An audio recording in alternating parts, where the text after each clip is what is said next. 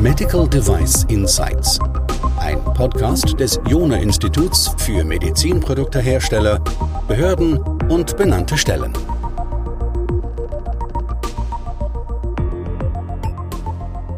Aus einem der letzten Podcasts wissen Sie, wie sehr insbesondere die deutschen Hersteller im deutschen Markt an Marktanteilen verloren haben. Das heißt, dramatisch an Wettbewerbsfähigkeit verloren.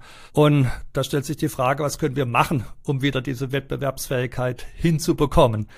Und eine Möglichkeit, um das zu erreichen, ist eine schnellere Time to Market. Und dafür wiederum ist es sehr hilfreich, wenn man beispielsweise Phantome einsetzen kann, um gewisse Schritte bei der Entwicklung und bei der Zulassung zu beschleunigen. Und wir hatten bereits während des Institutstags und einem anderen Podcast auch über das Thema Simulation gesprochen gehabt.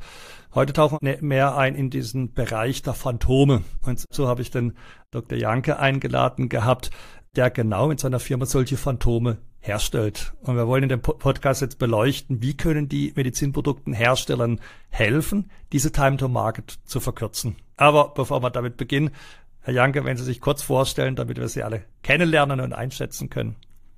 Ja, vielen Dank für die einleitenden Worte. Ich bin Radiologe an der Charité und leite dort eine Arbeitsgruppe. Und in diesem Zusammenhang forsche ich seit etwa zehn Jahren an Methoden zur Bewertung von radiologischer Bilddatenqualität. In den ersten Jahren ging es dabei vor allem um Datenqualität für klassische radiologische Diagnostik, also durch den Menschen. Und in den letzten Jahren ist der Schwerpunkt ganz klar geschiftet in Richtung Datenqualität und Zuverlässigkeit von KI-Diagnostik in der Radiologie. Als zentrales Element unserer Arbeit haben wir Technologien entwickelt, um hochrealistische Referenzprüfkörper für bildgebende Verfahren herzustellen, die man in der Radiologie auch Phantome nennt. Und mit hochrealistischen Phantomen meinen wir im Wesentlichen Phantome, die die Eigenschaften von menschlichem Gewebe, Anatomie und Pathologie akkurat wiedergeben. Aus diesen Arbeiten heraus ist dann die Phantom X entstanden, die solche Phantome herstellt und vertreibt, aber auch darüber hinaus tätig ist in der Bereitstellung und Bewertung von radiologischen Bilddaten und in der Automatisierung von Qualitätsanalysen und insbesondere in der Qualitätssicherung von diagnostischen KI-Anwendungen. Also Sie haben jetzt schon gelernt, also das dient auch der Qualitätssicherung. Wenn wir jetzt noch ein bisschen näher reinsurfen, jetzt gibt es natürlich im radiologischen Bereich verschiedene Formen der Bildgebung. Könnten Sie uns eine Übersicht geben, für welche Bildgebungsverfahren Sie diese Phantome herstellen und vielleicht auch, wie die funktionieren?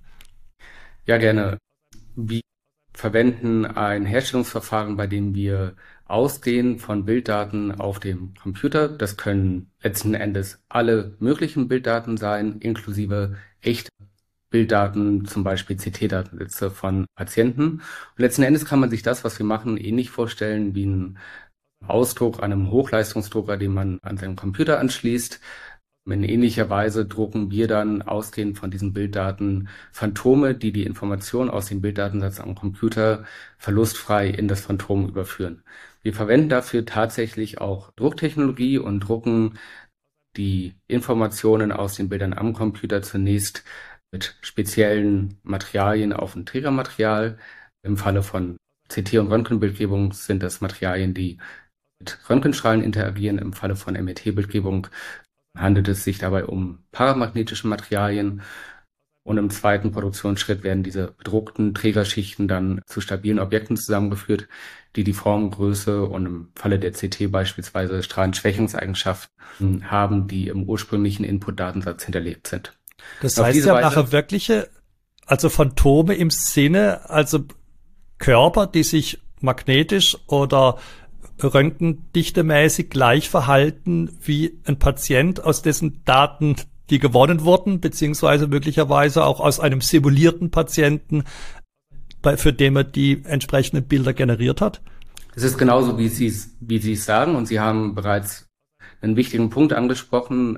Dadurch haben wir relativ hohe Flexibilität, für, zielgenau für bestimmte Anwendungen solche Phantome herzustellen, die die klinischen Eigenschaften von Patienten realistisch wiedergeben. Und wir haben auch die Möglichkeiten, Phantome optimal zu designen und beispielsweise bestimmte Pathologien in einem Phantom zu vereinen, um hinten heraus dann Qualitätssicherungs- oder Validierungsarbeiten zu vereinfachen. Also das wird man, glaube ich, jetzt genau eintauchen, weil die meisten unserer Hörer ja keine Betreiber, also Krankenhäuser sind, die das für die Qualitätssicherung in ihren Häusern bräuchten, sondern die meisten Zuhörer und Zuhörerinnen sind Medizinproduktehersteller. Das heißt, wir sollten kurz beleuchten, wie diese Phantome helfen bei der Entwicklung, bei der Zulassung und vielleicht nachher dann auch bei der Post-Market Surveillance.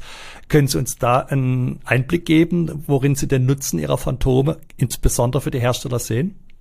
Bislang leben wir in einer Welt, in der Bewertungen von bildgebenden Systemen oder auch dahinter geschaltet von Softwareanwendungen im Wesentlichen auf zwei übergeordnete Weisen stattfinden können. Es gibt zum einen Phantome, die die Vorteile mitbringen, dass sie einfach verfügbar sind, dass sie unbegrenzt Strahlung ausgesetzt werden können, reproduzierbare Untersuchungsbedingungen liefern und vor allem auch nur bekannte Grundwahrheit liefern, mit der man abgleichen kann, ob das Ergebnis hinten heraus mit dem erwarteten Ergebnis übereinstimmt.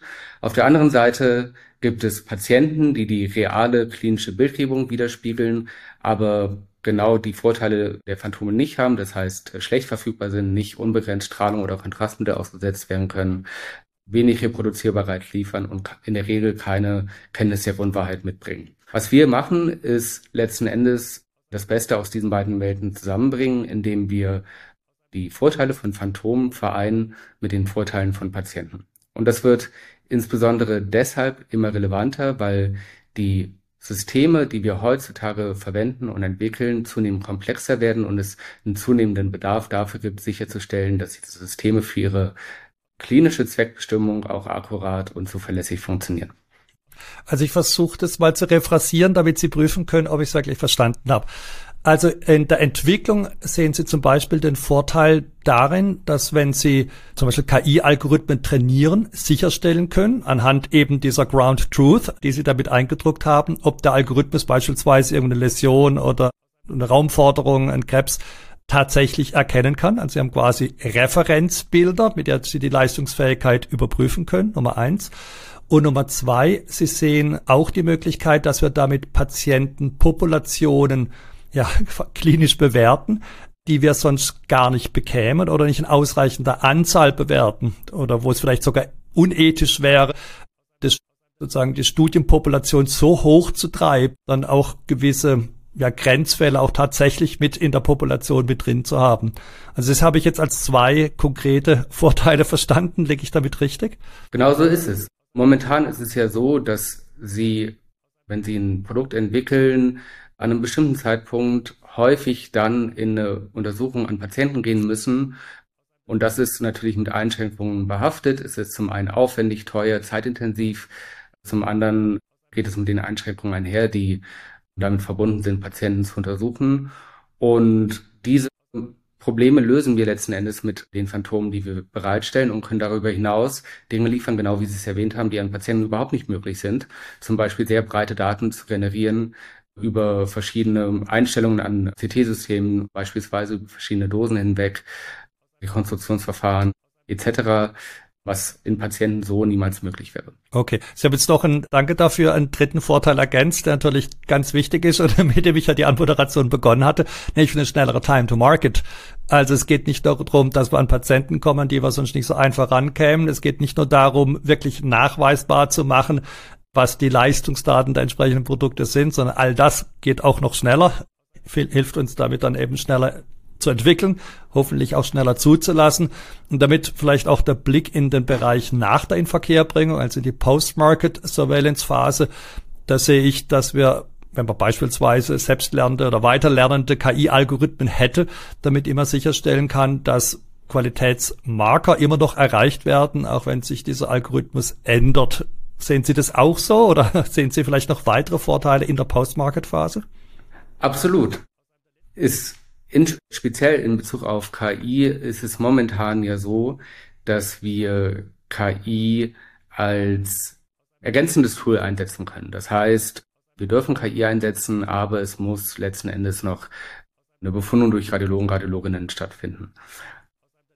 Was große unge ungeklärte Probleme im Zusammenhang mit KI sind, sind Fragen nach Transparenz und genau, was Sie genannt haben, Post-Market Surveillance. Also wie stelle ich sicher, dass eine bestimmte Anwendung, die in einem Setting auf einem begrenzten Datensatz trainiert wurde, zuverlässig in meinem lokalen Setting funktioniert und dass sie das auch dauerhaft tut. Das sind Fragen, die sich Anwender stellen, aber das sind auch Fragen, die für die Entwickler und Hersteller von solchen KI-Lösungen eine große Rolle spielen. Und dahinter steht, dass gut bekannt ist, dass äh, KI im Laufe der Zeit an Leistung abnehmen kann, dass KI-Anwendungen, die, wie eben schon erwähnt, in einem Setting entwickelt wurden, unter Umständen in einem anderen Setting nicht gut funktionieren. Und dass auch gut bekannt ist, dass es momentan Probleme gibt, objektiv zu bewerten, inwiefern solche Effekte der Fall sind und solche Effekte zu, äh, zu tracken. Mhm. Und unsere Phantome liefern letzten Endes dafür eine standardisierte Referenz, um solche Bewertungen objektiv, reproduzierbar und auch prospektiv durchzuführen. Jetzt haben wir ganz viel über die Vorteile gesprochen. Die können wir natürlich nur nutzen, wenn das auch unsere Zulassungsbehörden und benannten Stellen mitgehen. Deswegen die Frage, wie ist das regulatorisch zu bewerten? Was sind Ihre Erfahrungen, was die Akzeptanz durch benannte Stellen und Behörden, wie beispielsweise was die FDA angeht? Also gehen die diesen Weg auch tatsächlich mit? Ja. Also auch dort besteht natürlich ein Bewusstsein dafür, dass Technologien, die wir heute in der Radiologie einsetzen, zunehmend dafür entwickelt und optimiert werden, in der klinischen Anwendung das optimale Ergebnis herauszuholen. Und dass dahinter steht, dass es eine parallele Weiterentwicklung auch der Methoden geben muss, die verwendet werden, um diese Produkte zu bewerten und auch kontinuierlich zu überwachen. Ähm, dass Phantome als Standardinstrumente für Qualitätssicherung dabei eine zentrale Rolle spielen, ist relativ naheliegend. Und die FDA hat beispielsweise selbst bereits Anstrengungen unternommen, um realistischere Phantome für solche Zwecke zu entwickeln. Und ähm, Ende des letzten Jahres ist beispielsweise ein Artikel erschienen, in dem unter anderem die FDA ihre Vision vom Gesundheitswesen dargelegt hat und in dem äh, unsere Arbeiten und insbesondere die Phantome, die wir entwickeln, ein zentrales Element darstellen. Glückwunsch. Also das ist natürlich ein toller Unterstützer, wahrscheinlich das Schönste, den man sich da holen kann. Und wir haben da auch aktiv und viele Leute der, in der FDA, die da mitwirken. Ich denke da gerade an Tina Morrison und ihr Team. Das ist ja schon erstaunlich, mit wie viel Energie die da rangehen. Und wenn man dann auf der anderen Seite sieht, dass wir in Europa überhaupt niemand haben in diesen Bereichen Regulatory Science, dann ist es manchmal schon zum Fremdschämen. Aber da die FDA ja vorangeht und wir in Europa manchmal dann zumindest hinterher schreiten, ist es ein gutes Zeichen. Vielleicht noch ein regulatorisch relevantes Dokument ist dieser ASME 44, äh 40 VNV Guidance, wo ja viel über Simulation und die Anforderungen an Simulation und Validierung von Modellen gesprochen wird. Also da hatte die FDA auch mitgewirkt. Und da kriegt man dann relativ klar gesagt, was sie von einem erwartet, Simulation und Modelle wirklich auch als Beweisführungsinstrumente bei Zulassungsverfahren auch verwenden zu dürfen. Ja, was würden Sie Herstellern empfehlen, was sie tun? Wie können Sie ganz konkret dabei helfen? Welche Hersteller sollten sich vielleicht auch insbesondere an Sie wenden? Ja, letzten Endes sprechen wir natürlich zum einen die Hersteller von bildgebenden Systemen an, zum anderen stellen wir die, sprechen wir die Entwickler und Hersteller von Post-Processing Softwares und diagnostischen Softwares, insbesondere unter Verwendung von KI in der Radiologie an.